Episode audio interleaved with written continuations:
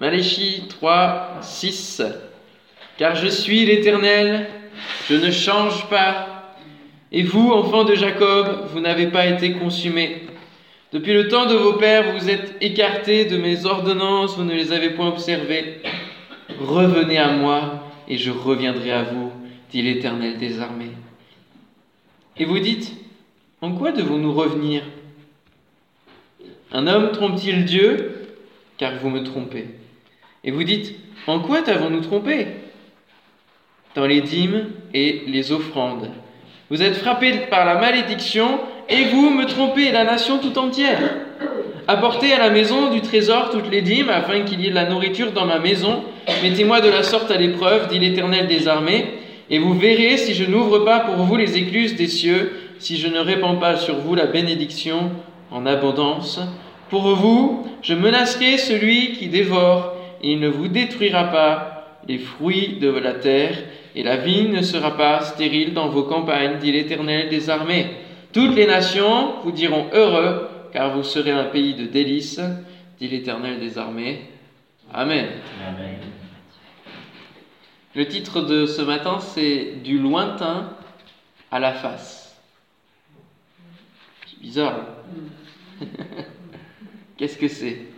Alors, vous savez que j'ai repris cette image de la pièce de théâtre, et que Malachi est comme une pièce de théâtre euh, où il y a des répliques, où le peuple pose des questions, Dieu répond, et c'est, c'est plein de quiproquos, il y a plein de scènes qu'on a vues, scènes d'infidélité, scènes de l'amour, scènes... Et là, euh, nous allons voir que dans le vocabulaire du théâtre, vous avez le côté court, le côté jardin. Hein Ça montre le côté gauche et le côté droit. Bon, du coup, je ne sais jamais quel est le côté court et le côté euh, euh, jardin. Mais il y a ces deux côtés-là, et puis il y a les deux autres côtés, parce qu'une scène, ça fait quatre côtés. Et donc vous avez le lointain, qui est euh, le, fond, le décor, hein, ce qui est le plus loin du public, et vous avez la face qui est le bord de scène au plus près du public.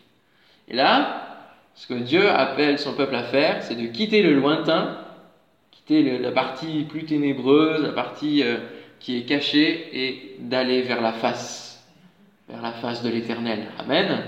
Du lointain à la face. Alors on va d'abord voir une parousie resplendissante en premier point, lorsque Jésus va apparaître. Alors on remonte un petit peu finalement à la partie qu'on a lue hier, juste sur qui soutiendra le jour de sa venue, qui restera debout lorsqu'il paraîtra. Parce que c'est important. Le peuple ne peut pas aller du lointain à la face comme ça, d'un coup d'un seul. Non, il a besoin de la repentance, il a besoin de passer par des étapes pour revenir à l'éternel. Et ce que Dieu veut, c'est que nous assistions chacun pour notre part à la venue de Jésus-Christ, que nous voyons face à face le Seigneur. Amen. Amen. Vous êtes là? Oui. Vous voulez pas voir le Seigneur face à face? Amen. Et dans Apocalypse 1.7, nous avons la description de Jésus revenant sur les nuées pour cette seconde venue. Hein. Je l'ai dit hier, la parousie, c'est la deuxième venue de Jésus. Et nous avons une description que nous retrouvons à divers endroits de la Bible. Dans Daniel chapitre 10 verset 6, il est dit que son corps était comme de chrysolite, son visage brillait comme l'éclair, ses yeux étaient comme des flammes de feu, ses bras et ses pieds ressemblaient à de l'airain poli, et le son de sa voix était comme le bruit d'une multitude. Quelle description merveilleuse. Apocalypse, chapitre 1er, versets 14 et 15, nous fait la description à peu près similaire. Pourtant, ce sont deux hommes hein, qui ont vu deux visions différentes, mais ils retrouvent et ils décrivent la personne de Jésus comme ceci. Sa tête et ses cheveux étaient blancs comme de la laine blanche, comme de la neige. Ses yeux étaient comme une flamme de feu. Ses pieds étaient semblables à de l'airain ardent, comme s'il eût été embrasé dans une fournaise, et sa voix était comme le bruit de grandes eaux. Similaire, hein? Et nous avons lu hier, chapitre 3, verset 3, il s'assiera, il fondra et il purifiera l'argent, il, il purifiera les fils de Lévi. Verset 2 même, il sera comme le feu du fondeur, comme la potasse des foulons. J'ai voulu m'attarder sur ces deux expressions-là. Le feu du fondeur et la potasse des foulons. Hein, on peut lire ça rapidement et puis, et puis ne pas s'arrêter, mais c'est très très très intéressant. Quand on se met à fouiller les expressions de la parole de Dieu, on découvre des similitudes entre le monde physique, les habitudes des hommes et les notions spirituelles qui sont fortes. Il sera comme le feu du fondeur. Les divers métaux, quels qu'ils soient dans le monde, ont besoin d'être chauffés à des milliers de degrés pour se mettre à fondre. Parce qu'on sait bien qu'un métal, c'est dur, hein. c'est quand même hein, la chose la plus dure qui soit au monde. Et pour fondre, c'est vraiment des, choses. il faut des milliers de degrés. Et l'un des plus forts, c'est le carbone. Il faut le faire chauffer à 3800 degrés. C'est chaud, hein Faut bien pas se trouver à l'intérieur, n'est-ce pas? 3800 degrés. Quand on pense à la fournaise ardente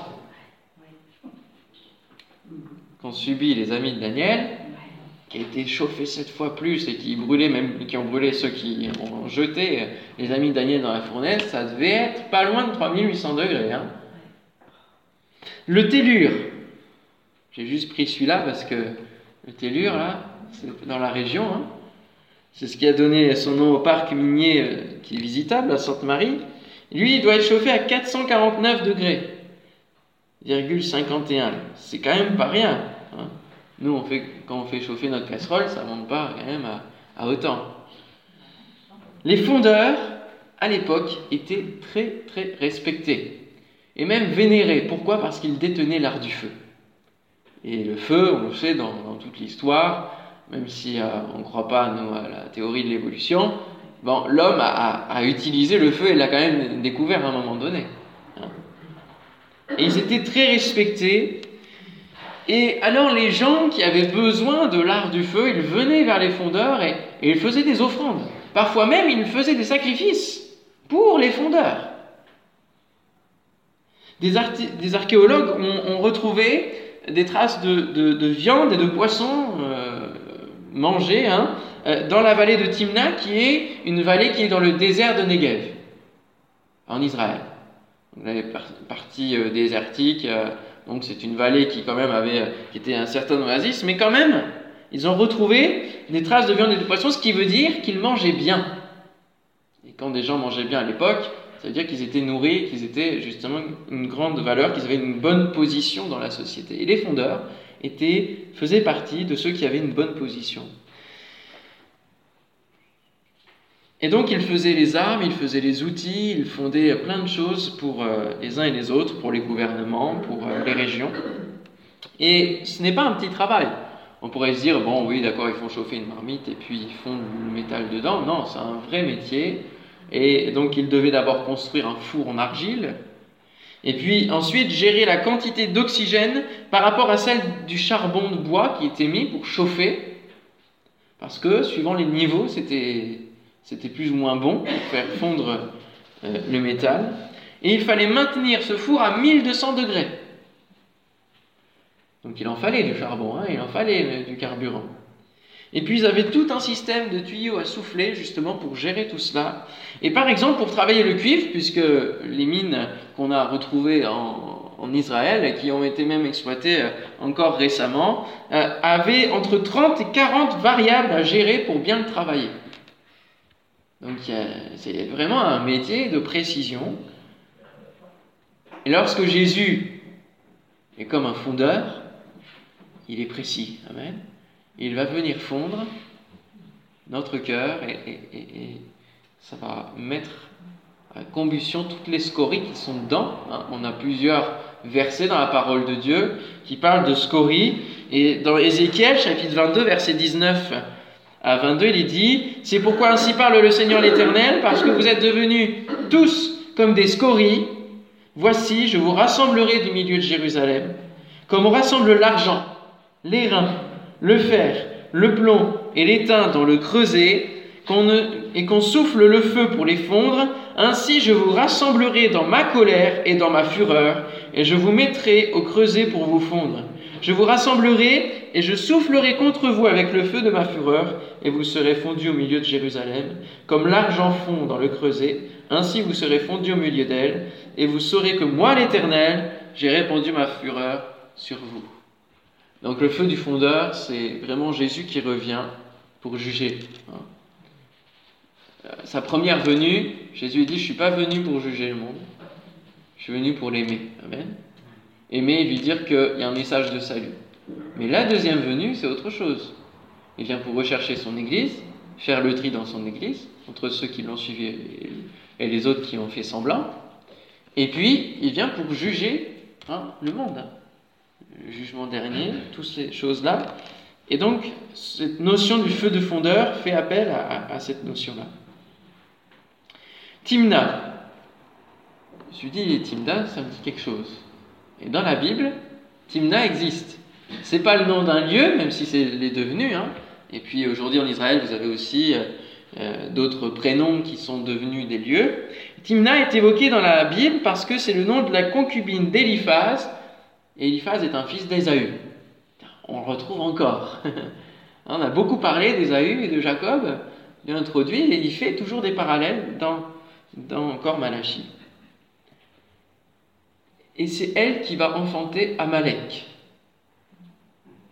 Amalek, vous connaissez un peu? Ça vous dit quelque chose? Quand c'est l'ennemi, et oui, hein, c'est des descendants d'Ésaü, donc euh, dans tous les peuples, il y a les Édomites, c'est les Amalécites, et eux, ça va être les ennemis encore du peuple. Hein? et plusieurs fois, il va y avoir des combats contre les Amalécites. Hein. Et à un moment donné, euh, je crois que c'est avec Moïse ou Josué, en tout cas, ils, combattent les Amalécites dans la vallée. Hein, et c'est justement là que Aaron et Hur portent les bras de Moïse. Hein. et c'est les Amalécites qui combattent en bas. Les Amalécites. Donc c'est les ennemis. Et le nom de Timna, ça veut dire entrave entraves. Quelles sont les scories, quelles sont les entraves qui sont dans notre vie et qui nous empêchent, et qui empêchent à Jésus de faire complètement sa demeure en nous? Il veut nous épurer, nous, nos œuvres, et il veut enlever les entraves qui sont en nous. Pas seulement qu'on reste à Timna, mais il veut enlever nos entraves. Alléluia Amen. La potasse des foulons, autre expression ça, je connaissais moins. Feu du fondeur, je voyais à peu près ce que c'était. La potasse des foulons. C'est quoi ça? Ah oui, bien. Le linge, oui, oui. Oui, tout à fait. Foulon vient du verbe fouler. Hein. Fouler, c'est marcher avec les pieds, fouler quelque chose. Et donc, les foulons étaient ceux qui foulaient avec leurs pieds les étoffes qu'ils avaient plongées dans de la potasse. Hein dans quel but? Dans le but de dégraisser.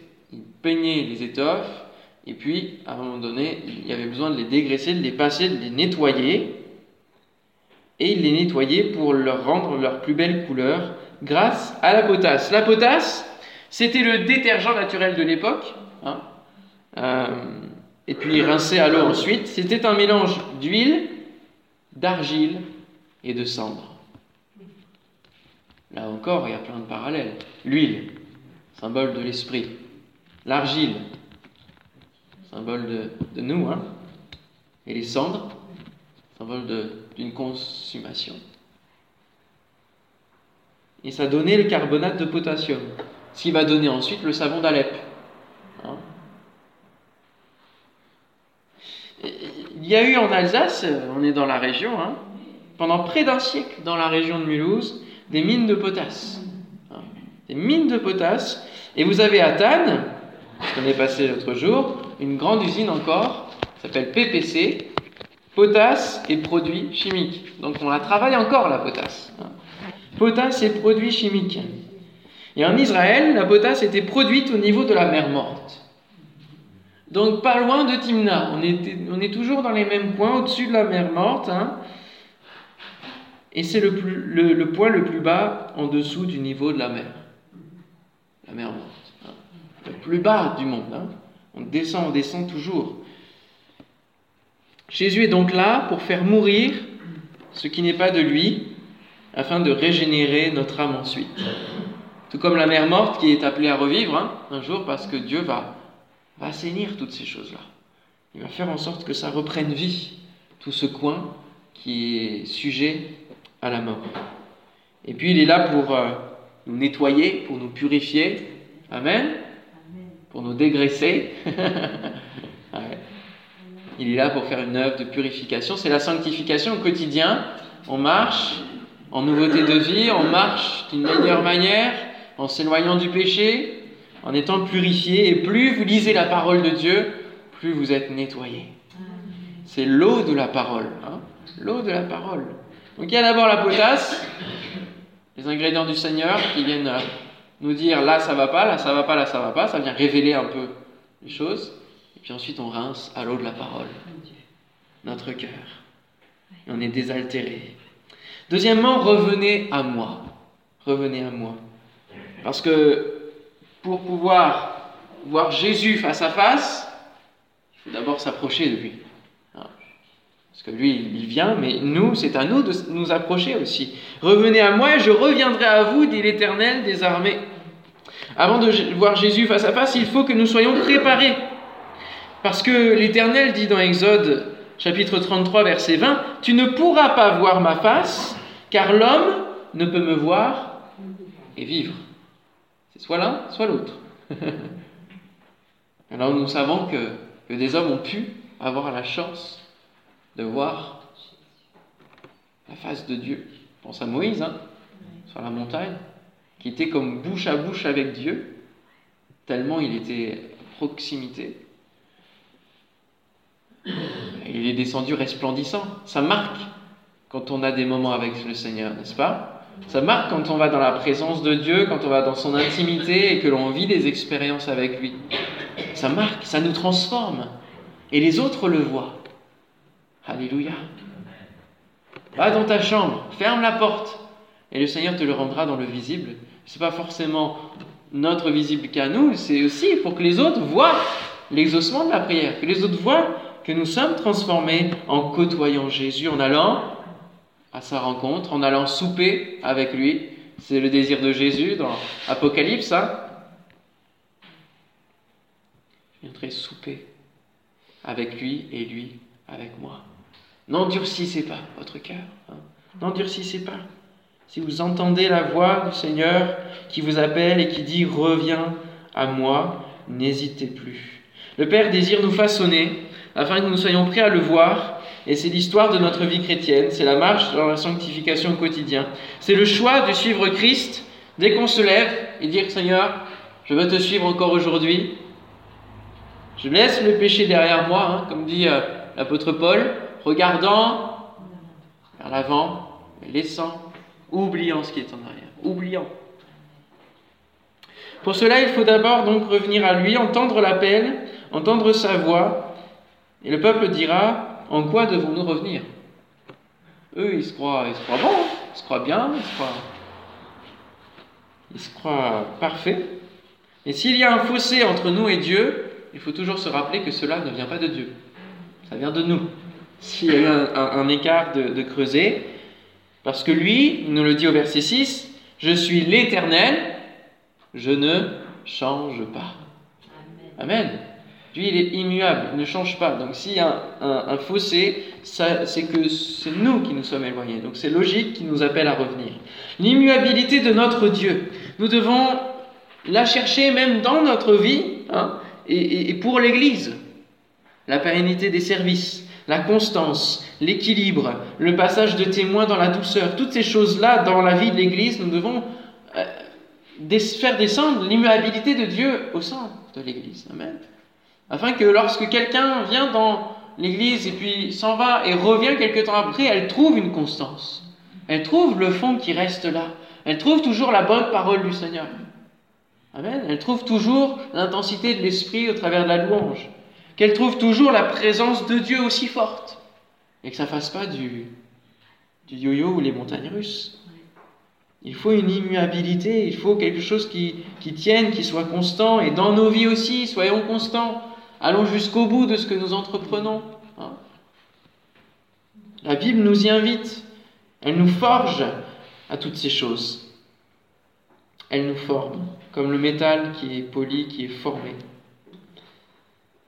comme le linge qui est aussi formé à la guise de, ceux qui l'ont entre les mains.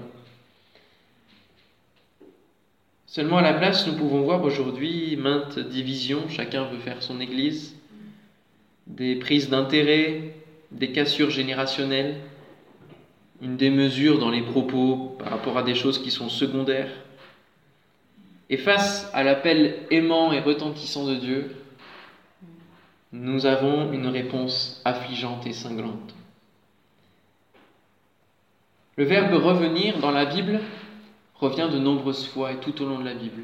À votre avis, combien de fois ce verbe revient? Allez, on y va pour les enchères. Ça va en réveiller quelques-uns. Vous n'avez rien à gagner, rien à perdre, donc vous inquiétez pas. 800 hein. Qui dit moins, mieux, plus Tu disais 100, c'est ça? Une centaine de fois c'est plus de 800. 950 fois. 950 fois, un petit verbe hein, pourtant, parce que revenir 950 fois dans la parole de Dieu. C'est un appel constant. Hein. Depuis que le péché est entré dans le monde, Dieu n'a eu de cesse de dire, mais revenez, revenez, arrêtez de vous éloigner. Arrêtez, revenez vers moi. Approchez-vous de lui et il s'approchera de vous. Amen. Approchez-vous de lui, il s'approchera de vous. C'est une réciprocité qui s'installe, une réciprocité qu'il va avoir. C'est un dialogue, c'est un échange que Dieu va avoir constamment avec sa créature. Revenez, revenez à moi. En quoi devons-nous revenir? Vous me trompez, dit le, le, Seigneur, vous me trompez. On pourrait mettre aussi à la place du mot tromper le verbe voler. Et je trouve que ça a vraiment plus une, plus grande valeur encore que de mettre le verbe voler. On va relire ces deux versets de, la réponse de Dieu.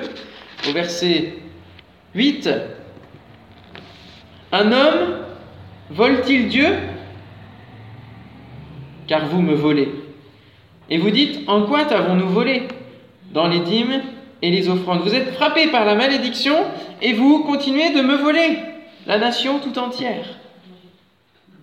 Je trouve que c'est encore plus fort. Vous ne trouvez pas? Comment peut-on voler Dieu? On l'a vu avec euh, Jacob, on peut voler la bénédiction. Hein. Croire qu'on fait bien avec Dieu, mais on vole quand même. Mais là, là, c'était un autre rapport encore. Hein. Vous me volez. En quoi devons-nous revenir? Ils veulent Dieu. Voilà, ils sont dans la misère déjà, ils sont dans la malédiction, ils sortent de l'exil, ils sont éreintés. Hein. parce que c'est quand même pas leur pays, et même s'ils ont construit des maisons, ils sont habitués au peuple là-bas, malgré tout, il fallait revenir. Il fallait faire le pas de revenir dans le pays. Et puis le pays était laissé à, voilà, à la dévastation de 70 ans avant, même si d'autres peuples sont venus un petit peu euh, gérer les choses, mais quand même, c'était pas comme c'était prévu. Alors perdu pour perdu, ben oui, on va, on va voler. Hein. Ils sont perdus. Le peuple est perdu, alors qu'il devrait chercher le secours du Père. Ils doivent inverser les deux syllabes de perdu et chercher la solution, elle vient du Père. Amen. Revenir comme le fils prodigue qui lui est revenu vers le Père. Mais ils ne connaissent pas Dieu comme Père. Ils le connaissent comme un Dieu lointain. Ils sont encore dans le lointain. Ils connaissent pour Père Abraham, c'est ce qu'ils diront à Jésus. Nous avons pour Père Abraham. Ouais, d'accord, c'est le Père des croyants, c'est le Père de la foi. Mais leur foi, elle est où? Elle est installée dans les traditions. Et elle n'est plus vivante comme Abraham a pu la vivre. Et il leur dira, en fait, votre père, c'est le diable. Ouais, ça fait mal, hein Votre père, c'est le diable.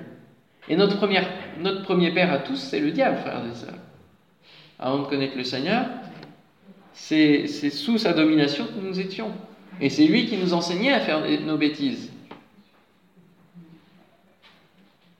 Et après, nous avons pour Père le Seigneur. Et il faut apprendre à le connaître.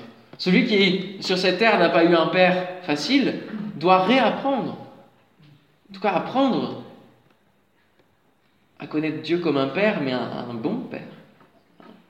C'est pas toujours facile. Alors, en troisièmement, une fois qu'on est revenu, eh bien, sur le chemin du retour, il ne faut pas qu'on soit avide. Le Seigneur nous dit, troisièmement, apporter à la maison. Apportez des choses à la maison. Ne revenez pas à vide. Lorsque vous venez avec le Seigneur, ne venez pas à vide. Et si vous êtes chargé de fardeau, déposez-les. Mais si vous êtes chargé d'autres choses qui sont bonnes, de témoignages, de bénédictions, apportez-les aussi au Seigneur. Amen. Verset 10, apportez à la maison du trésor toutes les dîmes, afin qu'il y ait de la nourriture dans ma maison. Mettez-moi de la sorte à l'épreuve, dit l'Éternel des armées. Vous verrez si je n'ouvre pas pour vous les écluses des cieux, si je ne répands pas sur vous la bénédiction en abondance. C'est le verset de Malachie, le plus connu et le plus cité. Ah, la bénédiction. Ah, la bénédiction liée à l'argent. Seigneur, ouvre les écluses des cieux. Seigneur, tu vois, je te donne ma dîme. Ouvre les écluses, donne l'abondance. Et puis, c'est un bon verset sur lequel beaucoup de charlatans se basent pour dire il faut donner, donnez 1000 euros, le Seigneur vous redonnera 10 000, donnez ceci. L'évangile de la prospérité a pour base ce verset.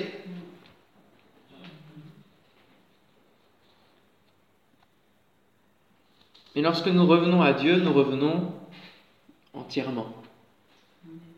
Pourquoi le domaine de l'argent serait-il à part du reste de notre vie concernant Dieu?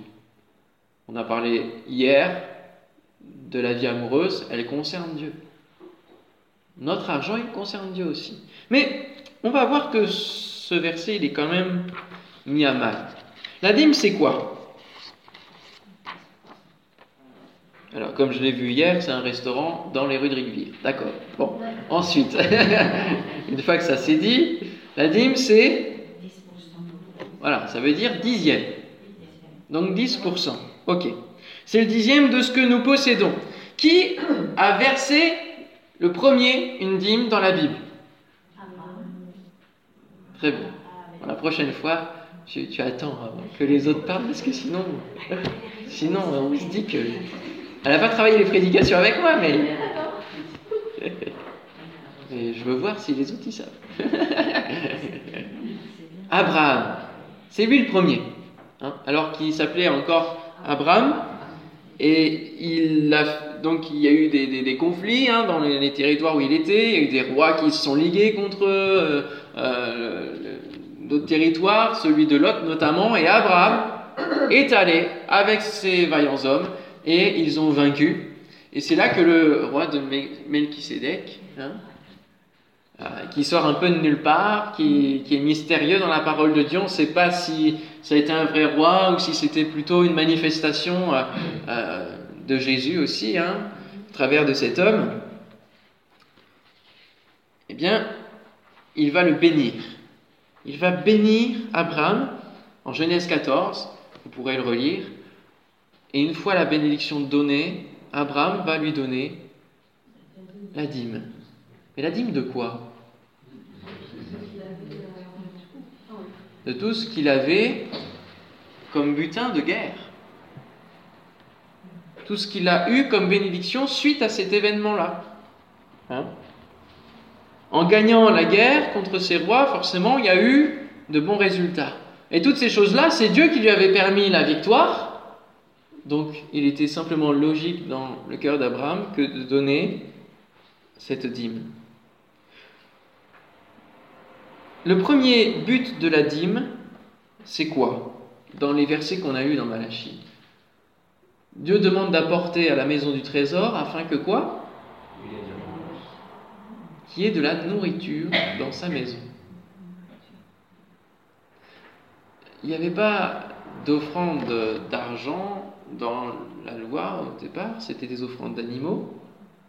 Et puis des offrandes de quoi? Des offrandes de blé, de mou, d'huile. Hein toutes ces choses-là. C'était le produit de la terre, c'était le produit de la, nourriture. Et justement, dans Néhémie chapitre 13, c'est toujours la fin de, ce livre, verset 11 à 13, il dit, je fis des réprimandes aux magistrats et je dis, pourquoi la maison de Dieu a-t-elle été abandonnée? Et ça nous explique justement le, la raison d'être du, verset de Malachie.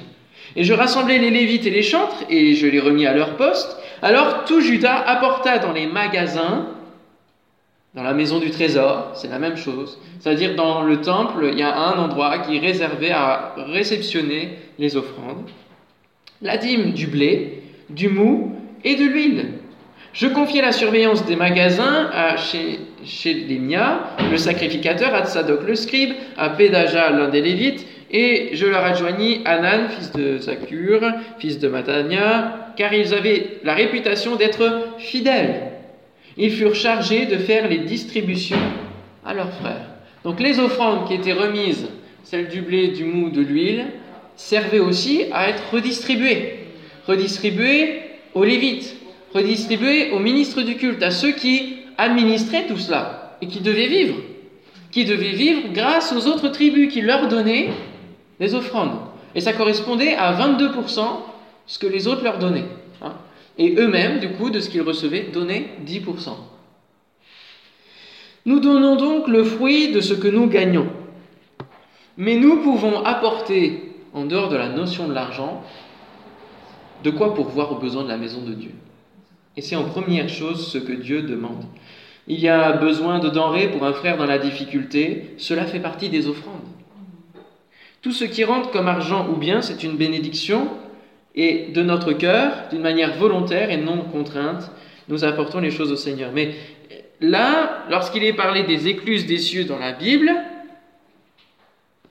on croit que c'est la bénédiction financière, la manne financière. Dans ce verset-là, je suis désolé de vous le dire, mais Dieu ne parle pas d'argent. Il parle de nourriture.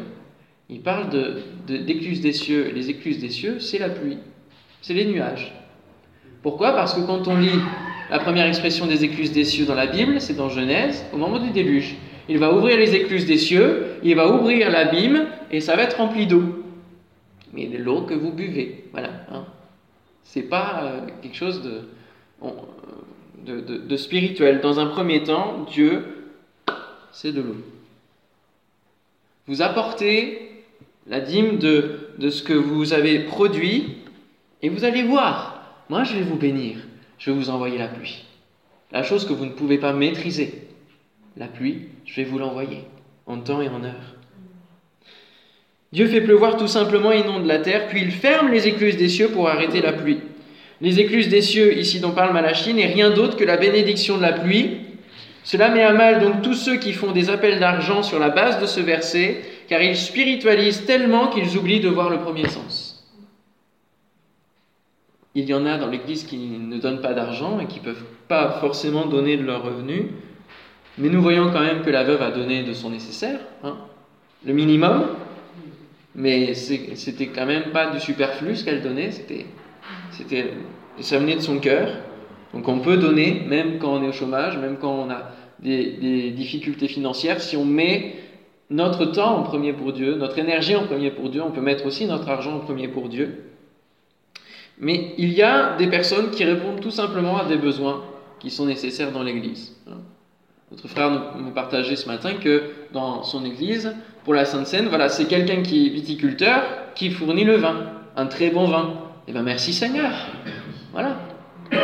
Et puis parfois dans des grandes églises, il faut une quantité de vin et c'est pas négligeable. Finalement, c'est une manne financière qui est donnée à Dieu. D'une autre manière, ça passe par autre chose que de l'argent purement physique, mais ça bénit le royaume, ça bénit l'Église. Alléluia. Et tout ça, c'est bon aux yeux de Dieu. Pourquoi? Parce que c'est donné et c'est fait avec cœur. Celui qui donne à contre-cœur par obligation et par devoir, eh ben Dieu, c'est pas ce qu'il attend. Donc, vaut mieux donner quelque chose qui correspond au talent que Dieu nous a donné que de donner à contre-cœur l'argent. Euh, ça va, ça va pas satisfaire le Seigneur. Il désire des offrandes volontaires. Ça, ça lui fait plaisir. Et le Nouveau Testament nous parle surtout de, le faire avec le cœur, de le faire avec joie. Jésus, lui, il n'a pas donné d'argent, il en a parlé, mais lui, il a donné sa vie. il a donné sa vie. Parce que c'était ça qui était utile pour chacun de nous. C'était une vie sans péché, c'était une vie pure. Et même s'il était fils de Dieu et que du coup l'or et l'argent sont à lui aussi, il n'a pas pourvu à, l'argent euh, des, foyers qu'il visitait. Non, il guérissait, il priait, il bénissait, il enseignait. C'était la valeur. Amen. Et il n'a pas distribué de l'argent, etc. Non. Non, non. Il a donné sa vie. Mettez-moi de la sorte à l'épreuve. N'est-ce pas quand même un aspect de l'évangile de la prospérité? Éprouver Dieu, c'est quand même fort. Moi, je ne parle pas d'évangile de la prospérité, je parle de l'évangile de la réciprocité. Dieu est fidèle avec ceux qui lui sont fidèles. Point barre. C'est de la réciprocité, hein, tout simplement. Il venait de rentrer dans le pays, il fallait tout reprendre, les champs, les cultures, il devait garder les semences sûrement pour pouvoir faire l'année d'après. J'imagine ça, que le peuple se disant, bon, on vient de faire une première année, on a avec quelques semences qu'on a retrouvées qui nous restaient, on va les garder pour pouvoir les ressemer et avoir un peu plus de semences l'année d'après, etc. Je pense que dans la reconstruction du pays, ça a dû se passer comme ça. Et c'est pour ça que je dis, mais vous ne faites pas les choses dans le bon ordre. Commencez par me donner et c'est moi qui vais multiplier. Beaucoup plus que ce que vous pourriez faire vous. C'est moi qui vais bénir et arroser. Et c'est important quand je reçois ma, paye, et en ce moment celle du chômage, je mets tout de suite de côté ce qui revient à Dieu. Comme ça, je sais que c'est donné, voilà, ça m'embarrasse plus dans, ma tête, dans mon esprit. Je me dis, ah ben, j'ai oublié, je donne tout de suite. Et comme ça, déjà, j'apprends à vivre avec le reste. Déjà, les calculs purement euh, on apprend à vivre avec ce qu'on a et on donne au Seigneur en premier lieu tout de suite, comme ça, c'est fait. Et le Seigneur va bénir ensuite. De nombreuses fois, mais des fois, il faut un déclic hein, pour donner sa dîme. Moi, je n'ai pas donné tout de suite, et puis j'ai donné parcimonieusement, je donnais pas je calculais pas forcément les 10%, etc. Mais à un moment donné, j'ai compris qu'il y avait quand même aussi, euh, c'est un pasteur qui avait fait cette étude, il y a le panier percé, il y a, il y a, il y a plein d'autres choses, de, des contenants hein, dans la Bible, et vous voyez que au fur et à mesure des contenants qui grossissent et qui sont mieux, eh bien ça donne beaucoup plus la bénédiction. Donc on ne donne pas pour s'attendre forcément à la bénédiction, hein, mais on sait qu'on sera béni, parce que c'est notre Dieu, tout simplement. Et il détient toutes choses. Amen. C'est comme un enfant qui vient faire un cadeau à la fête des pères, la fête des mères, et il s'attend pas à quelque chose en retour parce qu'il veut bénir ses parents, il les aime. Il s'attend pas tout de suite à l'argent, non? Il donne volontairement, sans retour. Mais il sait que ça reste ses parents et que dans le besoin, ils, pourront manifester, ils pourront manifester de l'aide à son égard. Dieu nous invite et Jésus nous invite aussi au travers du sermon sur la montagne, il nous fait comprendre cette mentalité-là que si nous nous occupons comme lui des affaires de notre Père, alors notre Père va s'occuper de nos affaires. C'est comme cela que nos inquiétudes disparaissent sur le quotidien. Nous, on s'occupe de faire la volonté de notre Père et lui va faire les choses. Matthieu 6, 33, cherchez d'abord le royaume, la justice de Dieu et ensuite toutes choses vous seront données par-dessus. Nous, on cherche d'abord, Seigneur, donne-moi toutes les choses qui sont par-dessus. Et après, je chercherai ta volonté. Il y a un ordre logique. Il y a un ordre logique. J'ai euh, fait une vidéo avec le top chrétien, elle est sortie hier justement sur ce thème-là, la logique de Dieu. Et donc vous pouvez la voir, c'est, je rappelle tout ce principe-là. Il y a une logique. Dieu fait des choses avec des étapes, avec un certain ordre. Et il faut qu'on suive l'ordre pour recevoir la bénédiction, tout simplement. Dieu nous dit et leur dit, semez avec moi, semez avec moi, mettez-moi dans vos affaires, mettez-moi dans vos cultures. Mon frère, ma soeur, mets Dieu dans tes affaires, mets Dieu dans ton travail, mets Dieu dans tout ce que tu entreprends pour, pour ta vie et pour lui. Et je vous conseille le témoignage du livre qui s'appelle Dieu dirige mes affaires. Ça fait déjà un bout de temps qu'il a été écrit. C'est l'histoire d'un industriel qui invite Dieu dans son entreprise et alors des miracles se produisent. Il s'appelle euh, Monsieur Le Tourneau et euh, son esprit d'entreprise, allié à une foi solide, l'amena à soutenir de vastes projets missionnaires au Libéria et au Pérou, ainsi que d'autres œuvres chrétiennes. L'une de ses réalisations fut la fondation d'un collège qui est une université technique et chrétienne d'avant-garde. Lorsqu'on met Dieu dans nos affaires, on est avant-gardiste. Amen. Ça c'est beau, hein On prend de l'avance sur euh, ce que fait le monde.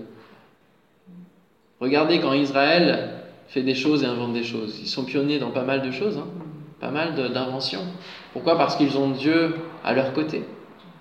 Et tous ceux qui ont eu Dieu à leur côté, regardez l'histoire du protestantisme, les usines, tout ce qu'ils ont, pu mettre en place, la bénédiction qu'ils ont mis en place, et que la France a mis dehors, mais euh, quand Dieu est à nos côtés dans toutes les affaires, il nous accompagne. Un homme, d'ailleurs, arrivé, je ne sais pas si c'est lui, je me souviens plus, mais quelqu'un arrivé à donner 90% de ses biens et vivre avec 10%. Fort. Hein. Quand la balance s'inverse comme ça, que c'est nous qui avons le dixième et que Dieu a le reste, c'est merveilleux. Néhémie 5, 14 à 16. Dès le jour où le roi m'établit leur gouverneur dans le pays de Juda, c'est Néhémie qui parle, pendant 12 ans, ni moi, ni mes frères n'avons vécu de revenus du gouverneur. Nous ne donnons pas la dîme, premièrement pour les ministres du culte, même si ça leur revient pour une part, dans nos églises, hein. euh, parce qu'il faut bien qu'ils mangent et s'ils se donnent pour l'église, il faut bien qu'il y ait un, retour. Mais si l'église ne peut pas subvenir, il faut que le ministre du culte, le pasteur, ait l'intelligence de se dire bah voilà, je vais faire comme Paul, je vais aller un temps construire des temples, le temps que l'Église se, fortifie, puisse avoir aussi d'autres âmes, et puis, puisse de nouveau donner et subvenir aux besoins. Et le fait de travailler en même temps que d'être pasteur nous permet d'être dans, de ne pas être dans une bulle justement, et d'exiger aux chrétiens des choses parce qu'on s'écarte nous, on retourne dans le lointain par rapport aux chrétiens qui sont dans, les spectacles, enfin dans, les chaises, dans l'auditoire. Et, du coup, on recule dans le lointain parce qu'on n'est plus connecté avec ce qu'ils vivent quotidiennement dans le monde. Et donc, le séculier est important aussi à vivre en tant que pasteur. Avant moi, les premiers gouverneurs accablaient le peuple et recevaient de lui du pain, du vin, outre quarante cycles d'argent. Leurs serviteurs même opprimaient le peuple. Je n'ai point agi de la sorte par crainte de Dieu. Bien plus, j'ai travaillé à la réparation de cette muraille et nous avons acheté aucun champ et mes serviteurs tous ensemble étaient à l'ouvrage. Quand votre pasteur se met à l'ouvrage, va dans les travaux, fait des choses, ça c'est un bon signe, ça veut dire qu'il ne s'est pas pris la tête à exiger, voilà, à être au-dessus des autres. Amen Vous n'êtes pas d'accord? Oui, amen. Conclusion, versets 11 et 12. Pour vous, je menacerai celui qui dévore et il ne vous détruira pas les fruits de la terre et la vigne ne sera pas stérile dans vos campagnes, dit l'Éternel des armées. Toutes les nations vous diront heureux car vous serez un pays de délices. Fais de l'Éternel tes délices et il fera de toi un pays de délices. Amen. Il te donnera ce que ton cœur désire. Cela confirme qu'il s'agit de choses purement matérielles et agricoles puisque ce sont les deux versets qui suivent ce verset si bien connu. Donc là, on parle de fruits de la terre, de vignes, de campagne. Hein. Donc arrêtons d'utiliser ce verset d'une mauvaise manière, s'il vous plaît.